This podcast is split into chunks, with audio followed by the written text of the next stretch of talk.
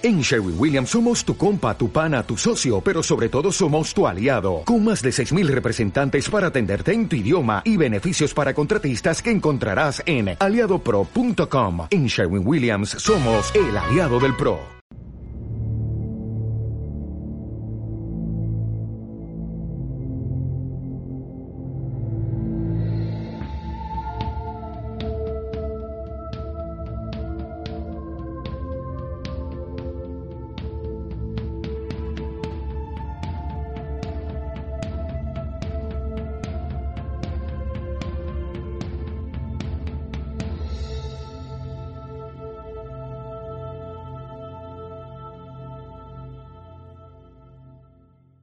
Hola, bienvenidos y bienvenidas. Estás escuchando Expansión, Estelar.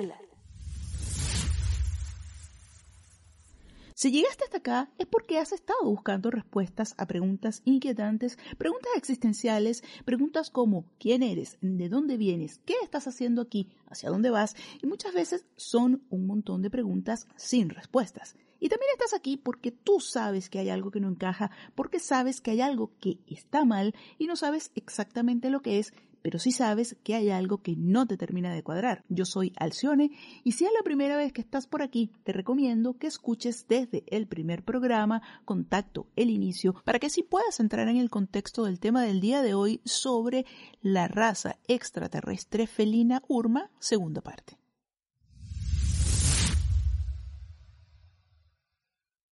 En el capítulo anterior hicimos una introducción a lo que sería la raza extraterrestre felina Urma, provenientes principalmente del planeta Avion del sistema Vega, donde hablamos acerca de su origen y su fisionomía principalmente. Y de esta raza en particular hay más detalles e información de su estilo de vida, la construcción de sus casas, la tripulación de su nave y muchos, muchos detalles curiosos que han sido compartidos tanto por Svaruderra como por Yasky y Anika de Temer. Los tahitianos son muy cercanos a los Urma y es por eso que poseen tanta información sobre ellos. En este caso, esta información extra ha sido compartida por Aneka de Temer y algunas descripciones han sido compartidas por Yasgi a través de las ex contactadas Cristina y Estela de conocimiento pleiadiano. Recordemos que eh, Cristina y Estela tenían eh, el contacto con Taijeta y en ese entonces les compartieron mucha información, sobre todo por parte de Aneka. Y eh, si no has escuchado el programa anterior, te animo a que escuches la primera parte de esta información y así no te pierdas detalle de lo que hoy hablaremos como complemento de la información del capítulo anterior. A mí particularmente me encanta todo lo relacionado con la raza Urma porque eh, te das cuenta que están descritos por alguien que los conoce muy de cerca y los conoce muy bien, que ha visitado su planeta, que ha entrado a sus casas y ha compartido con ellos. Y desde luego que despierta la curiosidad y es muy interesante el poder conocer de primera mano cómo son los seres, las personas que habitan otros lugares de la galaxia, cómo son sus planetas, cómo viven, qué actividades hacen, cómo son sus casas, sus naves, eh, su sistema de creencias y bueno, un largo etcétera, etcétera, etcétera. Comencemos por hablar del rey Urma.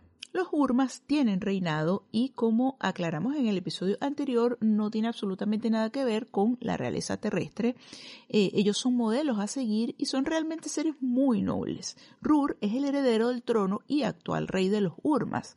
Eh, él es un león albino, al igual que su padre, y aunque no hay forma de calcular la edad por todo esto del desliz temporal, y porque, bueno, ya sabemos que el tiempo en la realidad 5D no es exactamente lineal, se podría decir que en tiempo lineal humano y especulando, el padre de Rur estaría aproximadamente sobre los 700 años de edad y le cedió el puesto de rey a su hijo en vida.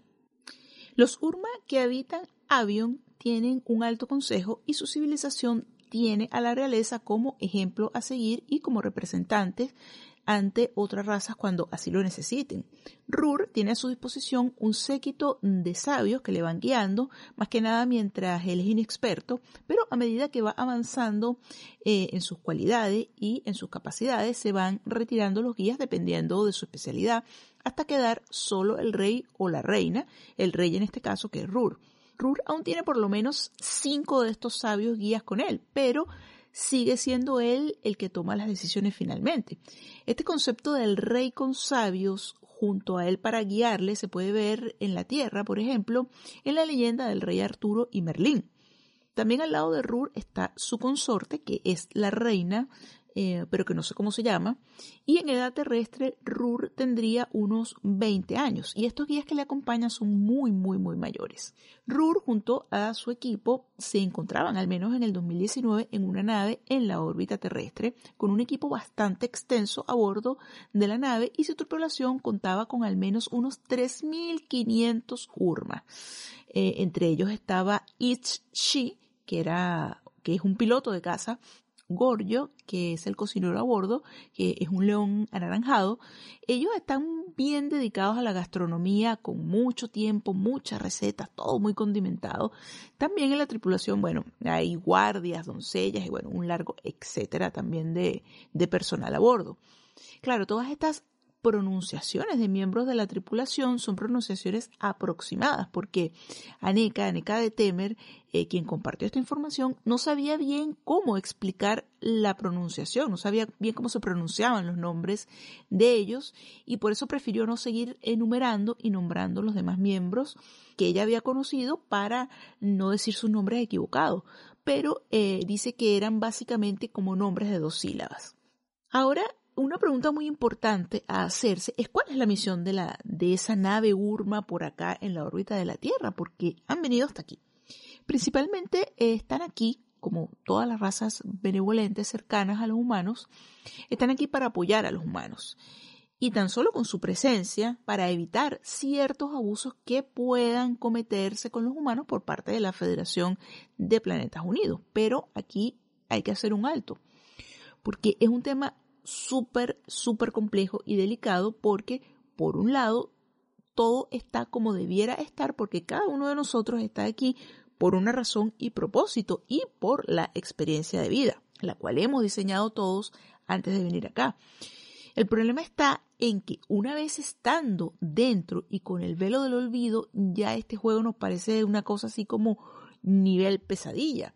Y, y ellos son empáticos en ese sentido. Y esto es porque el inconsciente colectivo ha sido guiado de manera artificial a ver una realidad y creer, para crear, cosas que solo les convienen a los controladores de esta experiencia y están por otro lado los encargados de que se cumplan, eh, digamos, las normas de esta experiencia a la que vinimos voluntariamente, que es precisamente la Federación de Planetas Unidos, que digamos desde un punto de vista no es ni mala ni buena, sino simplemente es.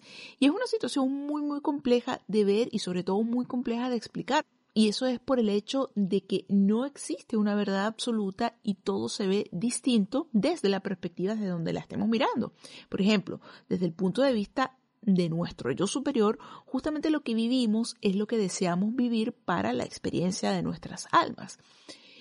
Y con el propósito que solo se puede entender desde el punto de vista de nuestro yo superior. Y por otro lado, desde nuestra perspectiva actual, nuestra perspectiva limitada 3D, nos parece que esta experiencia es muchas veces una pesadilla y, se torna demasiado agobiante. Y aquí viene la clave, porque despertarnos en medio del caos y con la memoria borrada es el menudo desafío. Y la manera que muchas de las razas benevolentes nos están apoyando es brindándonos precisamente información para que podamos expandir nuestras conciencias y podamos darnos cuenta de la verdadera naturaleza de la realidad que habitamos.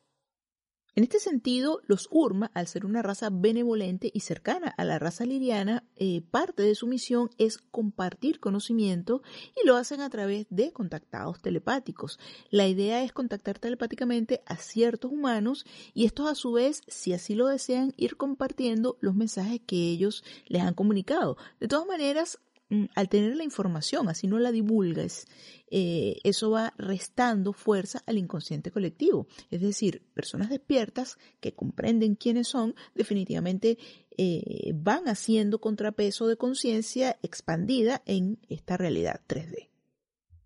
Algo parecido a lo que hacen los taijetianos compartiendo todo tipo de información con nosotros a través de los contactados Robert del canal Despejando Enigmas y Gosha del canal Agencia Cósmica, a quienes agradezco profundamente y de todo corazón eh, por la labor a la que están abocados 24/7 compartiendo toda la información que reciben y es una información muy valiosa esta guía para el despertar de la conciencia.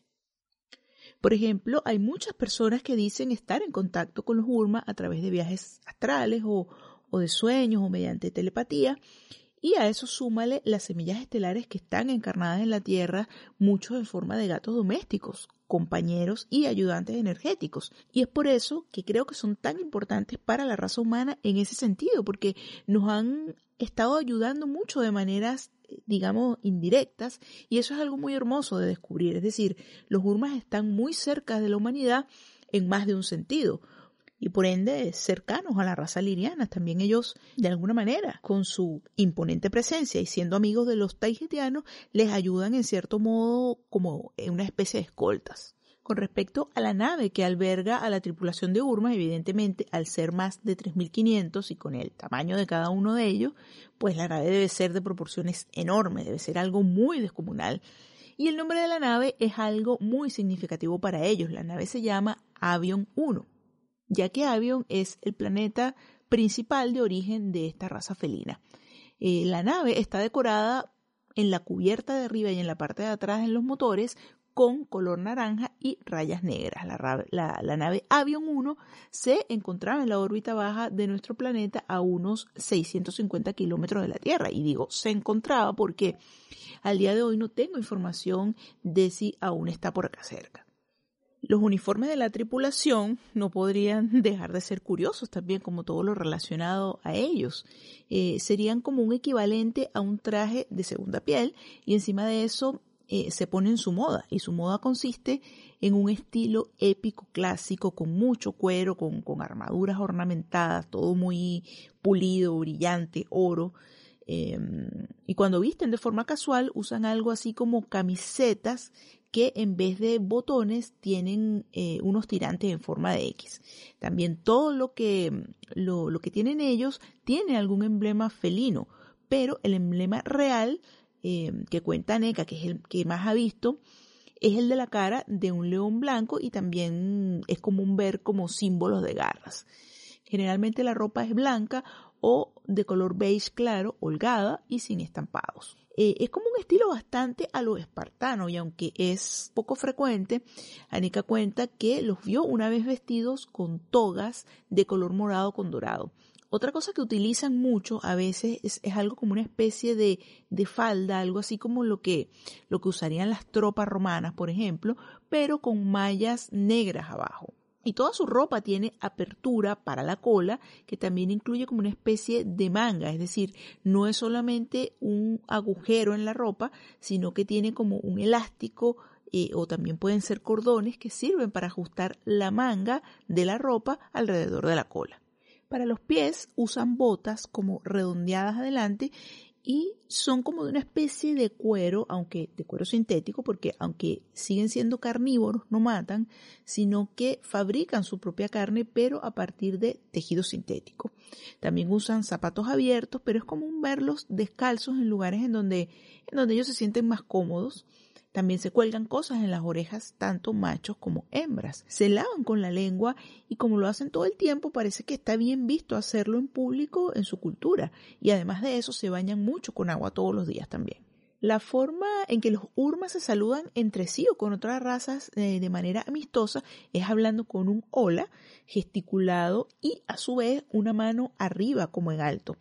Como comentamos en el episodio anterior, el idioma urma, que también es conocido por otras razas como idioma avion, pues no hay ninguna referencia en la Tierra como para explicar cómo sonaría, pero eh, se comunican con los taijetianos, mayormente en taijetiano o en andromedano.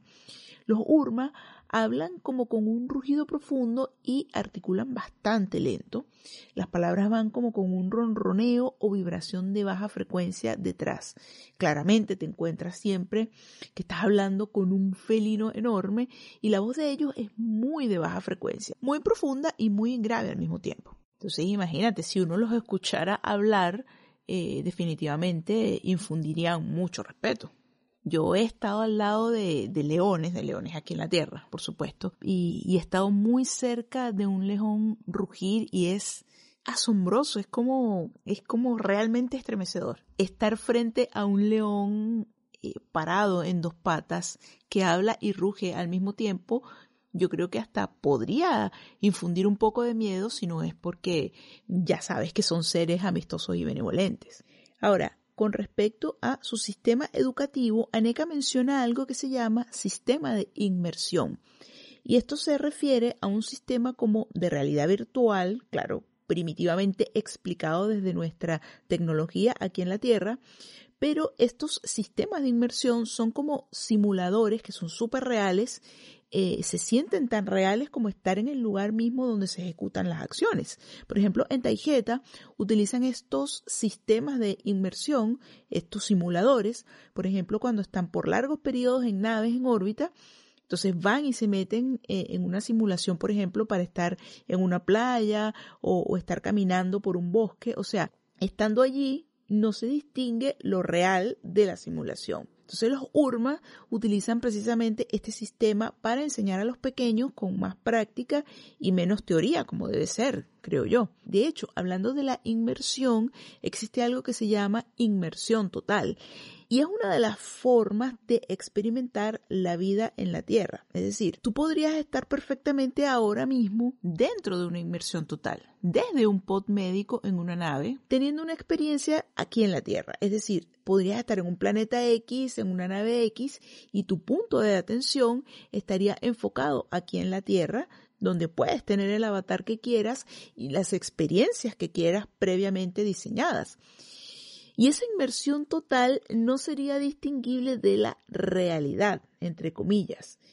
Y a que se siente súper real esto, ¿no? Esta vida se siente súper real. Es decir, si estuviéramos en un pod médico en otro planeta o en otro lugar, no tendríamos idea de que eso es así, porque no notaríamos la diferencia entre nuestro yo dentro del pod médico y la simulación que estuviéramos experimentando. Lo que sí es real es toda la experiencia que te da estar en la inmersión total.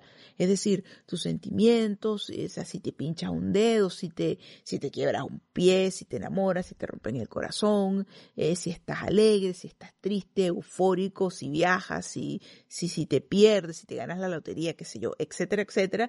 Todo es súper, súper real y es muy loco. Es un tema que también hablaremos en profundidad, eh, solamente que aquí lo menciono a manera de introducción porque Aneca lo menciona más adelante para explicar cómo es el sistema educativo de los URMA y también una manera que tienen de entretenerse eh, eh, a modo de aprendizaje también.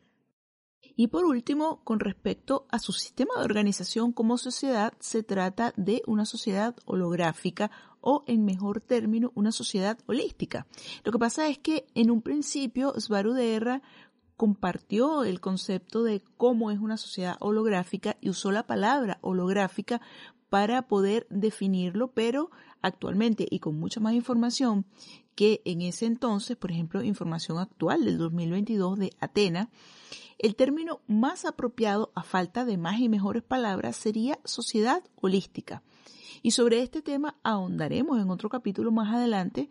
Eh, como puedes ver, es muchísima información, pero que iremos contando progresivamente y en orden cronológico.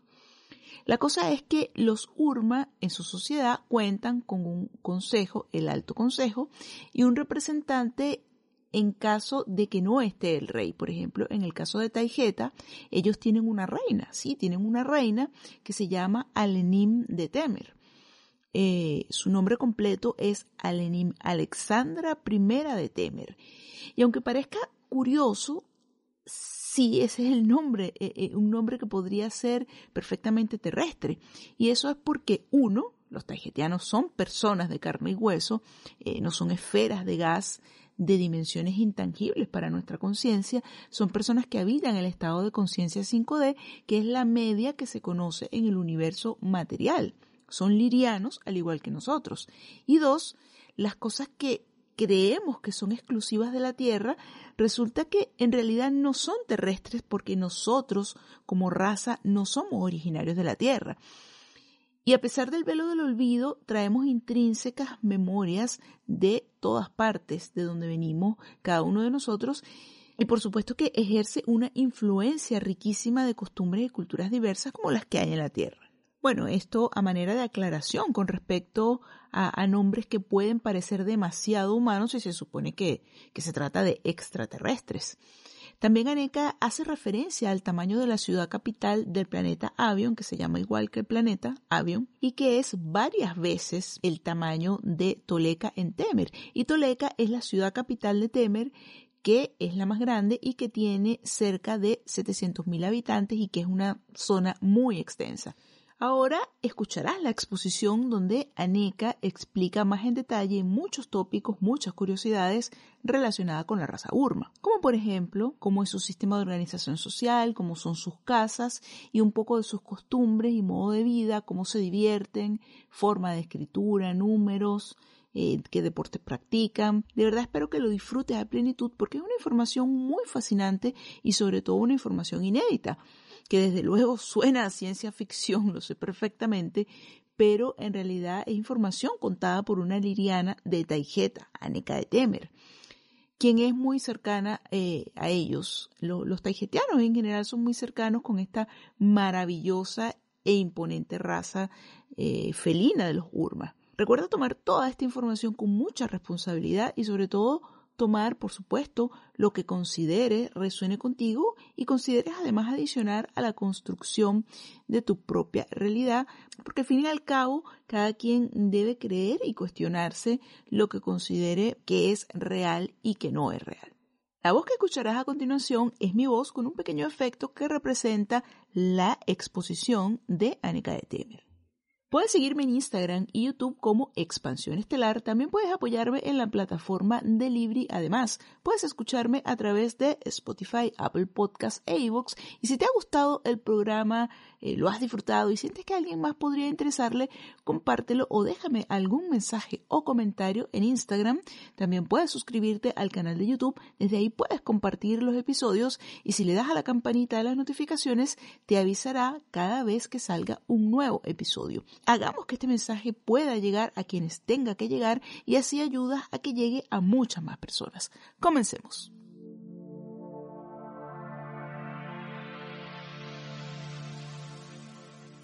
La sociedad Urma es una sociedad muy equilibrada, siendo quienes están en cargos importantes muy equitativos, de 50 y 50%.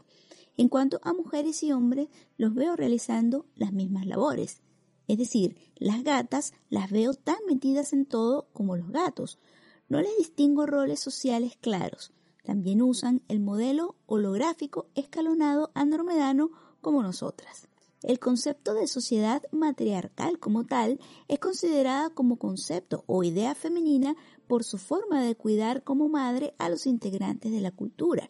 Entonces, es bastante aceptado aquí que las sociedades matriarcales son femeninas y solo acentúan que es holográfica patriarcal cuando, a pesar de ser el mismo modelo político, acostumbra culturalmente a tener a los machos como líderes por lo general. Porque en sí, en toda sociedad holográfica por naturaleza no podría serlo si se tuviera algún tipo de discriminación hacia uno u otro género. En sí, con Urma puedo decir que es patriarcal o matriarcal como sociedad holográfica, más que nada dependiendo de qué género es quien esté arriba, porque a pesar de que se tiene un consejo, el alto consejo, hecho y conformado por integrantes del pueblo, aún así se tiene una persona que por su experiencia es la organizadora u organizador del consejo, el presidente del consejo, pero realmente no tiene más poder que otros miembros, solo es que lo organiza todo y tiene más experiencia resolviendo los problemas que le llegan en general. En Taijeta, Alenim de Temer tiene su alto consejo con sus representantes en casa. Dicho representante en especial es el o la líder del alto consejo que los representa ahí en su ausencia y que además asisten a las juntas usando presencia remota. En el caso de Alenim, su representante en casa es Migishi Muna Makitoto Shimeu. En Taijeta también participan niños en estos consejos. Me costaría trabajo creer que en el de los Urmas no. Los niños siempre son bienvenidos, pues tienen ángulos de soluciones a los problemas que los adultos no tienen. En algunos casos, y en algunas civilizaciones se da que se tiene una línea real. Esto ha sido un problema porque ha causado mucha confusión aquí al compartirlo con los residentes de la Tierra, porque inmediatamente lo relacionan con el concepto de realeza terrestre que es sinónimo de abusos y de elitismo. El concepto de muchas especies de ser sociedad holográfica con realeza es usar a esa persona como un ejemplo para el pueblo, alguien a quien como la o el líder para la ocasión que se necesite, como por ejemplo el interactuar con otras razas o especies que sí son reinados solamente sin ser holográficos. En el caso de las sociedades holográficas con línea real, esta sirve como punto de enfoque alguien a quien recurrir cuando se tiene un problema, alguien específico que cumple una tarea que de no existir sería difícil de encontrar o precisar con quién hablar sobre un problema o alguien a quien referirse como líder. Quien lleva este puesto tiene mucha carga de responsabilidad sobre sus hombros, pues es dicho que tiene que ser todo el pueblo, la civilización misma condensada en una sola persona. Su historia, valores y ética deben reflejar la del pueblo entero, enlatado todo en un solo individuo. En el caso de Taigeta es Alenim de Temer y en el caso de Urma es Rur de Avion. Un indicio o indicativo de realeza común entre virtualmente todas las razas de la federación, por lo menos, aunque de seguro afuera también, es el que sea de una u otra manera blancos como referencia. No es algo racista, es como una corona. Se refleja hasta en los gorilas en la tierra y en el respeto a los ancianos sabios, el cabello blanco, las canas, por ejemplo. En el caso de Alenim, ella lleva el pelo completamente blanco. En el caso de Rur, él es un león albino. También se puede ver reflejado esta tendencia en la sociedad reptil Kingu, en donde los Kingu blancos son la realeza entonces los Urma, al tener en este caso a Rur como representante, sería considerada una sociedad patriarcal. Pero como he dicho, son muy equitativos en ese aspecto y solo se da el caso de que el rey es un macho, aunque va acompañado de la reina que es su consorte. Se preparan durante mucho tiempo para ser dignos del puesto como es de esperarse y debe ser. A veces deben efectuar cierto grado de trabajo cumplido para demostrar su valor. En este caso, tanto Rur como Alenin hacen o realizan su prueba máxima en este momento estando en la Tierra, guiando en condiciones realmente adversas. Aún así, deben demostrar su casta y temple como líderes y ambos son muy jóvenes.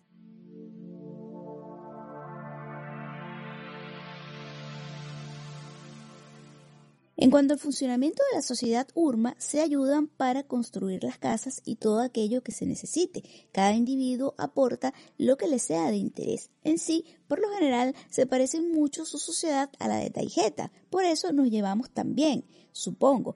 Y es que el contacto entre Urma y Taijeta es muy antiguo, igual que nosotras, también tienen pirámides de energía punto cero repartidas por el planeta, es decir, básicamente la misma tecnología.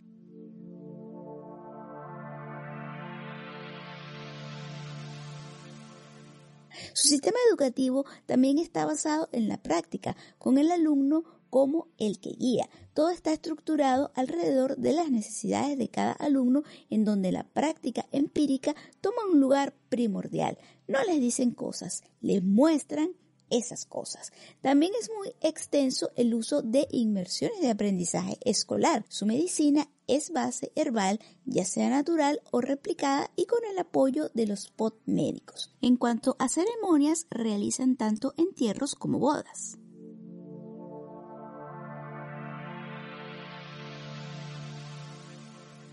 La población de Avion es sustanciosa, más de mil millones, pero sus ciudades no están sobrepobladas, las casas están como diluidas. Los Urma no se concentran en grandes urbes o con poca frecuencia. En sí, hay similitud también con Taijeta, ya que las grandes ciudades son pocas, pero la población urbana sí es muy numerosa.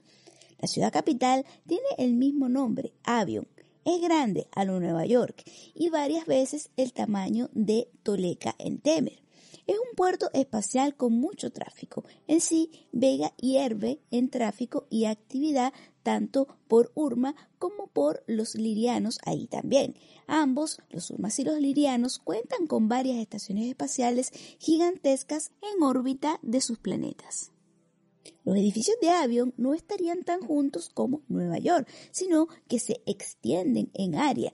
No son muy altos en sí, pero sus techos sí, es decir, del suelo al techo, pero no son rascacielos. Otra característica que sin dejar de ser obviamente muy avanzados, su estilo es muy clásico como se entiende en la Tierra. Esto es porque son muy conservadores. Es decir, no son tanto edificios de ciencia ficción cónicos o estructuras futuristas, sino más bien de estructuras de apariencia antigua y muy sólida. La arquitectura urma se caracteriza por el uso de la piedra y lo megalítico con pilares estilo griego solo que todo mucho más grande. Ciudades enteras así, con grandes entradas gigantescas, muchas antorchas, escudos en las paredes, como una mezcla entre Grecia y Roma clásica con lo ultramoderno ciencia ficción puesto en una licuadora.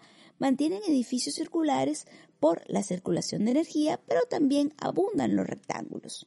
Sus casas por fuera son de dos clases diferentes como redondas tipo media pelota como un iglú y por otro lado cajas cuadradas rectangulares similares a muchas casas humanas.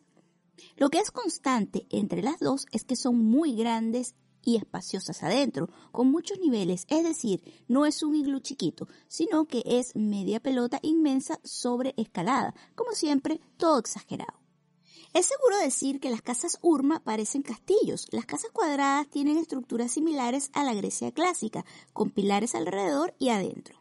Casas con puertas doble de madera, con metal muy grandes, típico de lo que se asociaría con un castillo medieval, siendo solo una casa. Dentro hay un hall o centro de la casa con pilares de nuevo, lleno de adornos en las paredes y en los pilares mismos. Alrededor de esa sala central están cuartos de cocina, salas de estar, bibliotecas y comedores. Al fondo, al punto contrario de la puerta, hay una escalera muy ancha que sube a un desnivel y se parte en dos, uno a la derecha y otra a la izquierda, similar a muchas casas antiguas de la Tierra, dando a un nivel superior donde están más recámaras al punto contrario de esta escalera lo que sería un nivel sobre la puerta. Está otra escalera igual a un tercer piso y así va incluso hasta el cuarto piso también. Son casas muy espaciosas dentro, con poca aglomeración de objetos, de fácil caminar, todo de mármol, blanco o negro. Este es el ejemplo de casa que yo vi. Sé que hay variantes y muchas cosas pueden ser diferentes en otras casas, pero esta es la que más conozco. Los Urma gustan de llenar sus paredes con arte, pinturas, esculturas, todo con su iluminación. Aunque sea todo eléctrico, gustan de acentuar la idea de las antorchas como en los viejos tiempos todo en una escala sobrehumana claramente más grande. Como Liriana, una se siente allí fuera de lugar. Hasta las perillas de las puertas las sentí como en mi cara y yo soy alta, imposibles de alcanzar por alguien más pequeño que yo como Yasgi. Respecto a la decoración, también hacen sobreuso constante del dorado, pero no es pintura, no les interesan las apariencias, es oro puro. Creo que se pueden imaginar la atmósfera de un lugar o casa urma. Todo es abrumador allí antiguo y a la vez tecnológico ultramoderno. Sus recámaras están muy selladas en espacios alejados del resto de la casa. Sus camitas, sí recuerdo, que tienen tendencia a ser redondas, llenas de almohadas y son enormes aún para ellos. Lo que yo siento como que sería algo similar a tener un gato durmiendo sobre una cama de cualquiera de nosotras, con cuerpos de lira. Tal vez no tan exagerado el tamaño, pero sí sería como una media cama individual liriana para un gato. Así de esa escala de diferencia, y tienen forma circular o de medio círculo. No les he visto camas rectangulares. Se ven ricas esas camitas. Te puedes rodar allí y no te sales.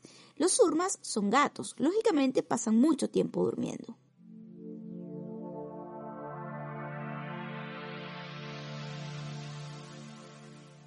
Referente a los baños, tienen grifos y agua corriente, parecen manijas, pero más grandes y como siempre todo super adornado. Nosotras rara vez usamos grifos, depende solo de la construcción de la casa, pero somos otra cultura. Es que se dice que si encierras el agua pierde sus propiedades energéticas, por eso nosotras la mantenemos corriendo. Los Urma también tienen agua corriente, pero sí me llamó la atención la presencia de grifos, aunque es lógico porque esa forma de grifo es fácil de mover con una pata, pero como he dicho, sí tienen mucha habilidad en esas patas. Solo que lo que ellos hacen y usan está diseñado para esa clase de manos-patas. Lo de nosotras lo ven como muy pequeño y frágil para ellos. Como es lógico, también usan retrete como los de la Tierra. Básicamente lo mismo y eso está presente en incontables civilizaciones y razas, pero por el hecho de la cola sí es algo diferente, es inclinado. Es decir, la superficie en donde se asienta la tapa está inclinada hacia adelante un poco, pero visible, y no tiene el estanque de agua detrás como en la Tierra. Podría ser por la cola, porque dejan espacio allí donde estaría el estanque. Pero no es tan extraño porque, como sabrán, muchos gatos domésticos usan retrete. Acerca del sistema de aguas residuales, sí pasan por plantas de tratamiento, no contaminan, aunque no es el mismo sistema que en la Tierra. Lo que no se debe usar se vaporiza, se destruye y después se usa esa energía para más electricidad máxima eficiencia, igual que nosotras. Lo desintegramos todo, solo queda agua molecular. No sé cómo es exactamente con los URMAS, pero ha de ser un sistema similar al nuestro. Cuando es mejor que vaya a un centro especial, así es. Y cuando una casa está más alejada, se procesan los desechos en el mismo lugar. Es decir, que cada casa tiene su planta procesadora. En cuanto al transporte, utilizan trenes maglev y transporte aéreo como medios principales. Casi todo es por aire. Las naves circulares son las más comunes en casi todas las razas, seguido por las que parecen una camionetita humana que vuela, similar a los transbordadores de Star Trek. Solo es porque es una forma muy útil. De nuevo, es una constante en muchas razas el uso de transbordadores similares todos a ese. No hay muchas diferencias pero todas sus naves tienen una franja o parte que está atigrada, siendo lo atigrado como símbolo Urma. Es curioso porque hay una reunión anual de aviones en la Tierra que se llama Tiger Meet, en donde varias naciones pintan como tigres sus aviones militares, y me pregunto si salió de allí de los Urma. Con los Urma, lo más usual es que no sea toda la nave la que esté pintada así, sino que atrás tiene una franja atigrada que indica de quién es. En avión, las carreteras no son como en la tierra, pero sí existen. Son como lo que se compararía a caminos vecinales. Rara vez van a dar por tierra de ciudad en ciudad, porque el transporte aéreo es mucho más eficiente para todos. Como dato curioso, no usan bicicletas, ya que eso parece ser un invento humano. Aún a nosotras nos encanta todo ese invento. No tenemos o no teníamos, pero curiosamente, motonetas o scooter sí, y variantes pequeñas de ruedas que funcionan con motores eléctricos Tesla que toman su energía de las redes aéreas, no de cables ni de baterías. Tienen ruedas, pero sus ejes de giro son magnéticos, sin fricción, igual los motores eléctricos y nunca se les acaba la energía porque la llevan consigo. En cuanto a su lenguaje escrito se ve como cuneiforme. En sí es que antiguamente escribían con las uñas como impresiones o punzadas de uña en manuscrito. Son como conjuntos de líneas que son complejas, unas especies de cuneiforme con kanji. En grupos, cada símbolo es una palabra compleja asemejándose en eso al kanji. Sus números también son basados en lo mismo, dependiendo del ángulo o dirección de la línea, es un número y se incrementa de complejidad a medida que crece ese número. Las líneas no son uniformes, son claramente unas pequeñas cuñas. Tienen una parte puntiaguda y una ancha. Depende de dónde se apunte. Es el número rotando como manecillas de reloj. Y van sumando manecillas cuando sube el valor. Y luego son sectores marcados con otras líneas las que marcan las decenas, centenas, millares y más. Hay que entender que lo que usaban para escribir eran sus propias uñas y de allí evolucionaron, aunque aún las usan para manuscrito a veces. No sé si el lenguaje cuneiforme que tienen en la Tierra es por la influencia urma en el pasado. Es posible, pero también es una forma lógica de escribir en tablillas de arcilla. Los Urma han estado presentes en la Tierra desde hace miles de años, especialmente en Egipto y Sumeria, y más reciente en la cultura romana y sobre todo la griega. No sería extraño que tengan influencia en la escritura. Hoy en día prácticamente todo lo que escriben es por ordenador, pero no tienen teclados como los de nosotras, sino que son unas cosotas con botones sobreescalados y también en superficies de alta tecnología del tipo sensibles al tacto con hologramas o pensado. Entonces no teclean porque su anatomía no se lo permite pero tienen otra clase de teclados o interfaces digitales diseñados para gato. Generalmente en el caso que no sean hologramas interactivos touch, son botones físicos que parecen una media esfera como media pelotita de ping pong apropiado para sus cojincitos de las patas. Y sí, tienen mucha precisión en esos dedos. Respecto a su música, está basada principalmente en tambores y metales, es decir, trompetas y similares, también el uso de flautas y de instrumentos similares a uno australiano que es una vara larga de bambú con piedras adentro y suena como agua. Estos instrumentos son muy parecidos a los Urma y ese tipo de curvas son típicas en los instrumentos de metal Urma. La pieza Ride of the Valkyries de Richard Wagner siempre se dice que es muy Urma. Así es su música, marchas magníficas y exageradas. También cantan y bailan muchos. Son muy fiesteros, todo el tiempo celebrando algo con la menor excusa. Además, les gusta mucho el arte, son muy artísticos. Eso les caracteriza mucho porque algo que es seguro es que son exagerados, hiperbólicos, épicos en todo.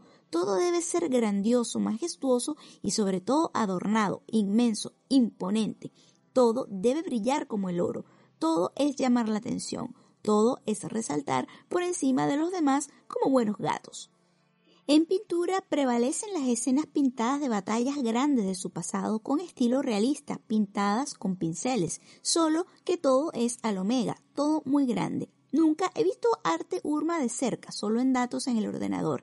También tienen mucha escultura. Los pilares usualmente son grandes gatos sosteniendo el techo. Por ejemplo, si hay una raza hiper orgullosa, es la urma. Son todos extremadamente estéticos, los felinos y los urmas exploran eso con maestría.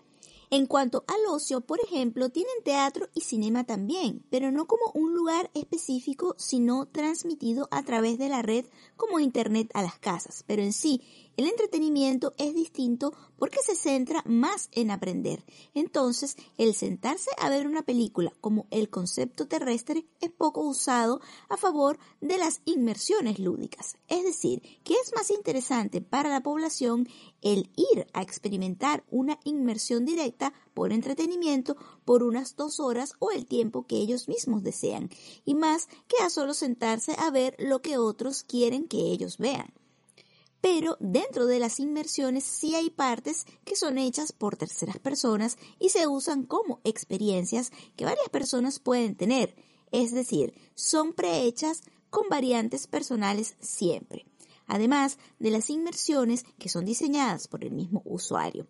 Así que si alguien desea experimentar la experiencia prehecha, de, digamos, la última batalla por Tiamat en el año 2500 AC terrestre, se puede usar este programa de inmersión y se entra allí con su propio avatar creado y está allí viendo esa experiencia por el tiempo que le plazca, aprendiendo cómo fue el evento también.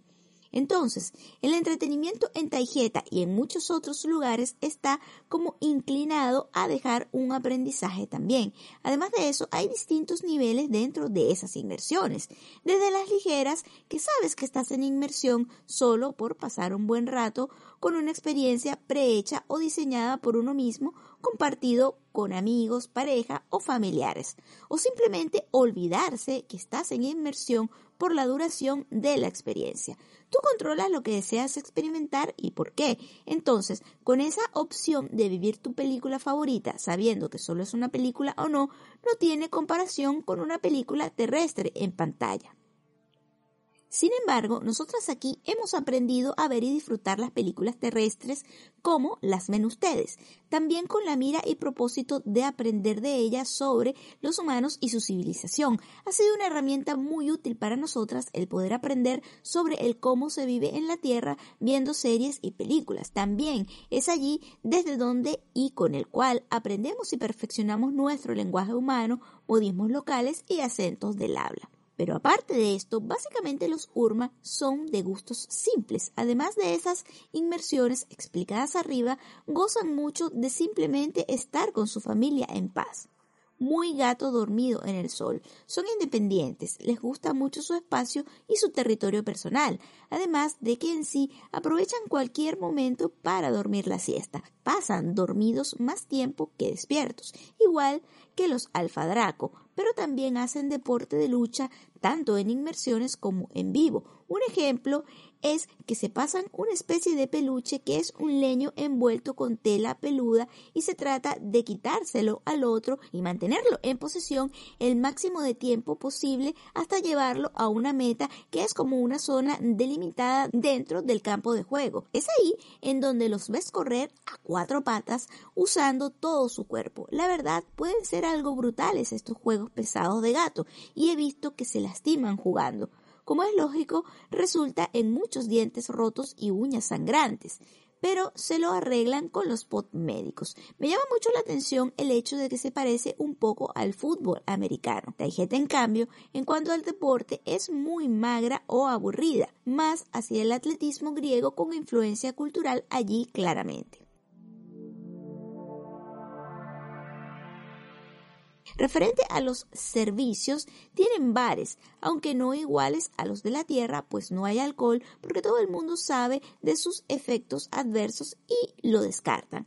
Son similares a los de Taijeta, en donde es como un llamado lounge en donde se va a pasar el rato con los amigos.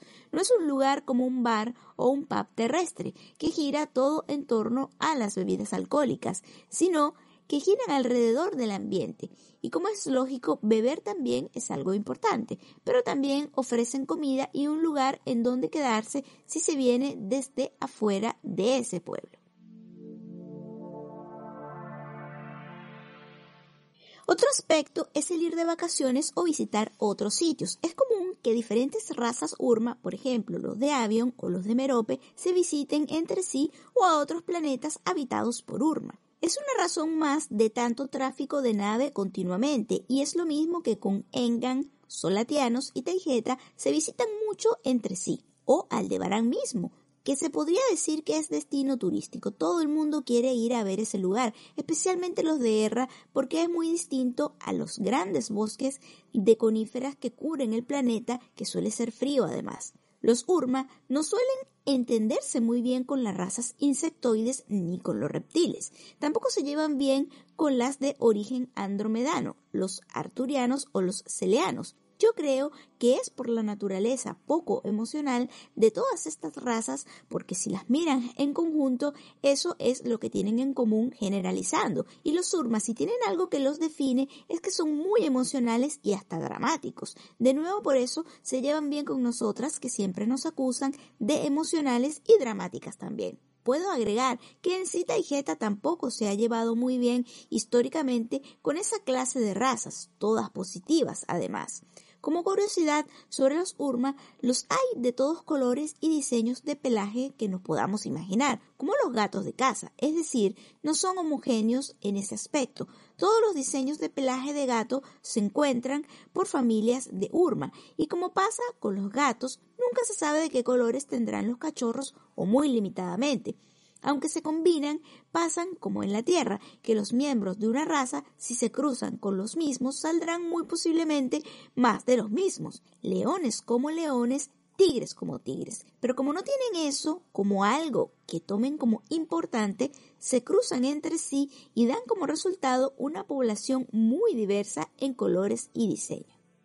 Con todo esto, los Urma los veo una mezcla perfecta entre lo antiguo, lo retro, con costumbres muy antiguas que se reflejan en su arte y en su arquitectura, con su amor por las antorchas y al mismo tiempo progresivos y muy adelantados en todo lo que es tecnología punta. Juntan muy bien lo tradicional y lo antiguo con lo novedoso y tecnológico. Sus múltiples colonias en toda la galaxia, acumuladas a través del tiempo, su necesidad de protegerlas militarmente, el que sean muy prolíficos como especie, aunado con su fuerza física y mental inherente en los los ha hecho la raza más dominante de esta galaxia. Estando presentes en todas partes, su influencia cultural y militar está presente en virtualmente todas las civilizaciones de este cuadrante en el que vivimos especialmente. Son simplemente una especie magnífica en todos los aspectos.